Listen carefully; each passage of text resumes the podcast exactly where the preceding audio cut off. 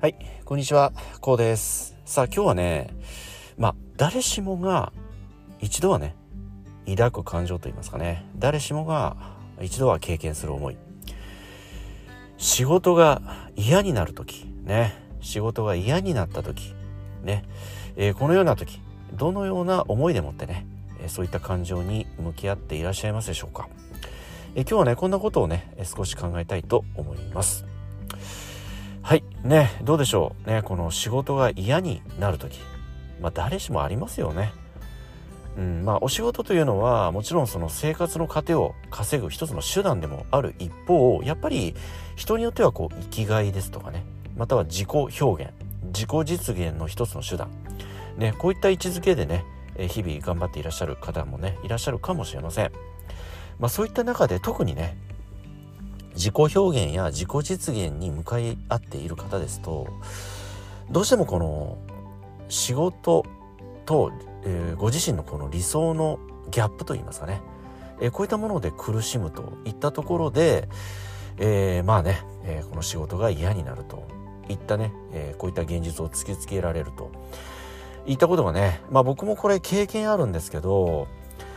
まあ、新卒で最初にね入った会社が僕がまあ希望した職業だったんですよね。うん、えところがやっぱりその自分が好きでね、えこう入った会社そして始めたお仕事職業というのがやっぱりこう自分のこの理想というのが非常に強いわけなんですよね。そういった中で、えその仕事で求められる結果と自分の求める理想このギャップで苦しむんですよね。うん、自分はこのように表現したいんだけれどもそのお仕事の結果としてはそこまで求めていないよですとかねこのようなイメージですよね。うん、まあこういったところで非常に僕も悩みましてねまあその仕事会社が嫌になった時がね多々あります。非常にまあ若かったですしね大変悩みましたねその時はね。まあそれからね、えー、現在は、まあ全く違う職業にね、今はついているんですけど、まあそれでも今はね、えー、それなりに楽しく、現在の仕事もね、非常にこう、自分には、まあある意味ではね、えー、自分に合ってるなっていうところもありましてね、非常に楽しく今はね、えー、今のお仕事、職業をね、え、やらせていただいております。まあ、その、お仕事を自分でこう選ぶ。まあ、もしくは会社職場を選ぶというのはこれはそのきっかけ動機は人それぞれかと思いますけれども最終的にその職場会社お仕事を選ぶといった最終的な決断をしたのはご自身のはずなんですよね。うん、それはやっぱり自分にとってね可能性なり夢えこういったものを描いて、えー、その現在のねお仕事職業職場をね選んでいるはずなんですよね。うん、大なり小なりあると思いますよ。思いには大なり小なりあると思いますけれども結果的に最終的な現在のお仕事職場を選択したこの決断をしたのはご自身なんですよね。うん、まあそういった中でお仕事をね、えー、日々していきますとまあやっぱりどこかでねえこういった仕事が嫌になる瞬間えこういったものがねタイミングとして訪れる時があるんですよね。うん、まあこれは、まあ、そういったやっぱり自分の理想と現実のギャップに悩む結果であってねこれは誰しも経験する誰しも遭遇することでもあるんですよね。まあそういったところでねこのいちいちそのたびにね、えー、もうやめたと。ね。えー、こう投げ出してお仕事を辞めると。いったことを繰り返しておりますとやっぱり段階的にね、えー、生活がだんだんとやっぱりこう困窮してきますし結果的にこうね、え、生活が破綻してしまったりだとか。まああまりいい結果は得られないと思うんですよね。ですので、え、まあ何らか折り合いをつけるだとか、まあご自身なりに、まあ時にはね、え、転職をされる方、まあ、これは人それぞれ選択肢がね、あると思いますけれどもね、えー、何が正解、何が間違っているということは、そこにはね、えー、ありません。これは人それぞれなのでね。うん。まあ、それでも、その、仕事が嫌になるたびに離職転職を繰り返していますとやっぱりねそれはそれでリスクが非常に高いですしまあ時間効率としてもよろしくない部分もあるんですよね。えー、僕は仕事、まあ、転職を3回しておりますけれどもその転職の相談をされることもまあ少なからずあるんですよね。まあ、そういった時に申し上げるのはその転職というのは反対はしないけれども賛成もしないよということを申し上げるんですよね。それはシンプルに申し上げてやっぱりリスクがあるからなんですよね。リスクとその転職というのは時間もお金もかかるんですよ。うん、何のかの言ってもね。なのでその時間とお金をかけるだけのエネルギーに見合う価値のある転職先なら僕はいいと思うんですよね。うん、そうでないその単なるその現在のお仕事からの逃げ逃避であったりねその感情に任せての離職ですとかあこういったものはあまりいい結果を得られないと僕はね、えー、過去の経験からあそのようなね、えー、まあアドバイスというか意見だけはね申し上げるんですけどまあなのでそういったリスクを負うよりもねえ現在の職場で、えー、まあ、何らかの折り合いをつけることでね、え、まあ、現在のお仕事をより生産的にね、えー、まあ、継続していくといった選択をしていくこともできるわけなんですよね。うん、ではあどのようにしたらね、えー、そのようなあ前向きにねより生産的な継続ができるのかと、え、これは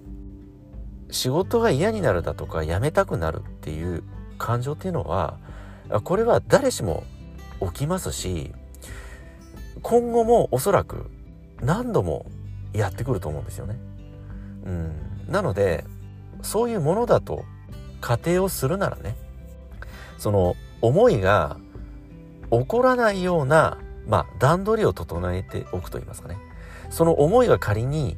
また支配してきたとしても揺るがないいわゆる、ま、前準備をしておくということなんですよね。うん、まあその前準備というのはじゃあどういうことかと言いますとねまあ例えばお天気が一番分かりやすいと思うんですけどまあ普通にこう青空で太陽が出ている、まあ、いわゆるいいお天気というお天気ねまあそういった日って皆さん何も考えずに普段通りの行動をなされると思うんですよね。ところがいざこう雨がね、えー、かなりザーッと降ってきたとなりますといつも通りの行動って取れないじゃないですか。やっぱりね傘を差すなりカッパを切るなりといった防衛策をしないと行動できないですよね。濡れてしまいますもんね。濡れてしまいますと風邪をひいたりですとかそもそも動きにくくなりますよね。うん。なので、えー、準備として傘を用意したりカッパを用意したりといったその前準備をするじゃないですか。それと一緒なんですよね。えなので、僕が、まあ、一番おすすめしたいのは、お仕事以外に別の自分の居場所を持つということなんですよね。うん。もっと別の言い方をしますと、別のご自身を持つということなんですよね。うん。まあ、それは人によっては趣味、ね、えー、趣味の世界に没頭するだとか、まあ、お買い物、買い物をするとね、えー、こう現実逃避ができて、えー、すっきりするストレスが発散できるなんていう方もいらっしゃいますよね。うん。まあそれも大変結構なんですけど、まあもう一つの手法としてはね、えー、例えばご自身の大好きな趣味の、まあ、サークルであったり、まあそういった共通の趣味を持つ人たちのコミュニティに属すということなんですよね。うん。現在でしたら、やっぱりインターネットもありますしね。SNS なんかで簡単にそういった人とつながれるじゃないですか。で、ツイッターですとか、あとインスタですとかね。またインターネットでちょっと検索をしますと、そういったご自身と共通の趣味を持つ人たちの集まりって出てくるんですよね。まあそういったところに積極的に参加をしていくことによって、まあ、現在のね、職場においてのご自身の肩書きですとか、立場、こういったものを超えた人間同士の付き合いができるそういった集まりに属すことによってまあそこには営利関係がないじゃないですか。ね上司や部下といった関係もありませんしねもっと言うと取引先なんていうそういった上下関係もないじゃないですか。うん、あくまでご自身の共通した趣味のつながりということで非常にこうフェアなお付き合いができるわけなんですよね。えそういうところに属しますとまあ一人の個人としてね全ての方がつながることができますのでまた職場お仕事の、まあ、立場とは別の全く違ったご自身がそこに存在することができるわけなんですよね。うん。まあ普段からねこういった別のご自身別の自分を、まあ、演出しておくそういった別のこう世界こういった居場所を作っておくことによってまあそういったねちょっと心が疲れたような時でも、まあ、ある意味逃げ場所ができるわけなんですよね。うんそういった仕事でちょっとストレスが溜まったりちょっと悩んだような時でもそういった別のご自身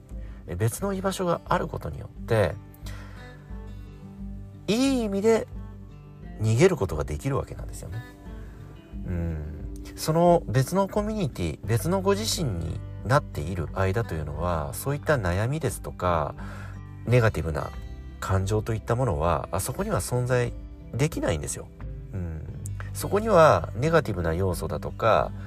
ストレスといったものが存在できない世界なんですよね。うん、だってご自身が大好きなことですからね。そして周りにいる人たちというのもご自身が大好きなことによって集まった人たちということですからストレスというものがそこに存在しない。うんなのでそういった世界に定期的にまあ行き来すると言いますかねそういった世界と定期的にこう行き来をすることによって心のバランスが非常にこう取りやすいんですよね。うんなのでそういった一つのね別のコミュニティといいますか別の世界別のご自身を普段からね持っておくえこういった、まあ、考え方というのはね非常にまあ現在のねストレス社会なんて言われますけれどもねえこういった世界を生きる上ではねえとても大切な考え方でもありますしとても上手な生き方かと僕はね考えております。まあですのでねその仕事が嫌になる瞬間仕事が嫌になってしまう感情が湧き起こる瞬間ってもちろんこれは誰にもありますしね。今後もおそらく間違いなくね定期的にこれはやってきます。なのでそういった思いにまあかき乱されない事前準備下準備を普段からねしておく。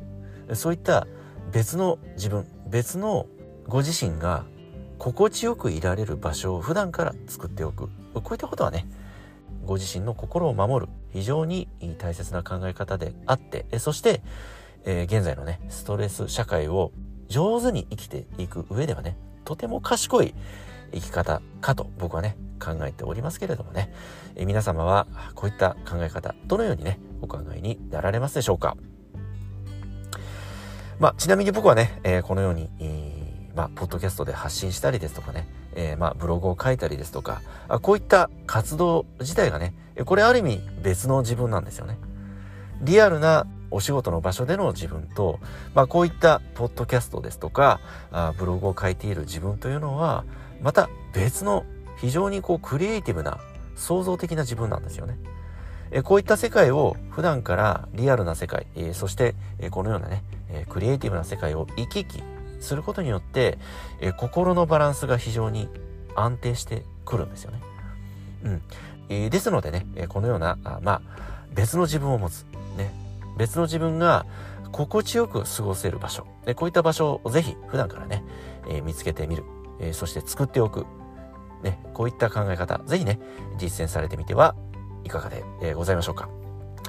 はい。ではね、今日はこの辺りで音声の方終わりにしたいと思います。この音声がどなたかの人生にとってね、何らかのプラスや何らかの気づきになればね、大変僕も嬉しく思います。ではまた次回の音声でお会いいたしましょう。ありがとうございました。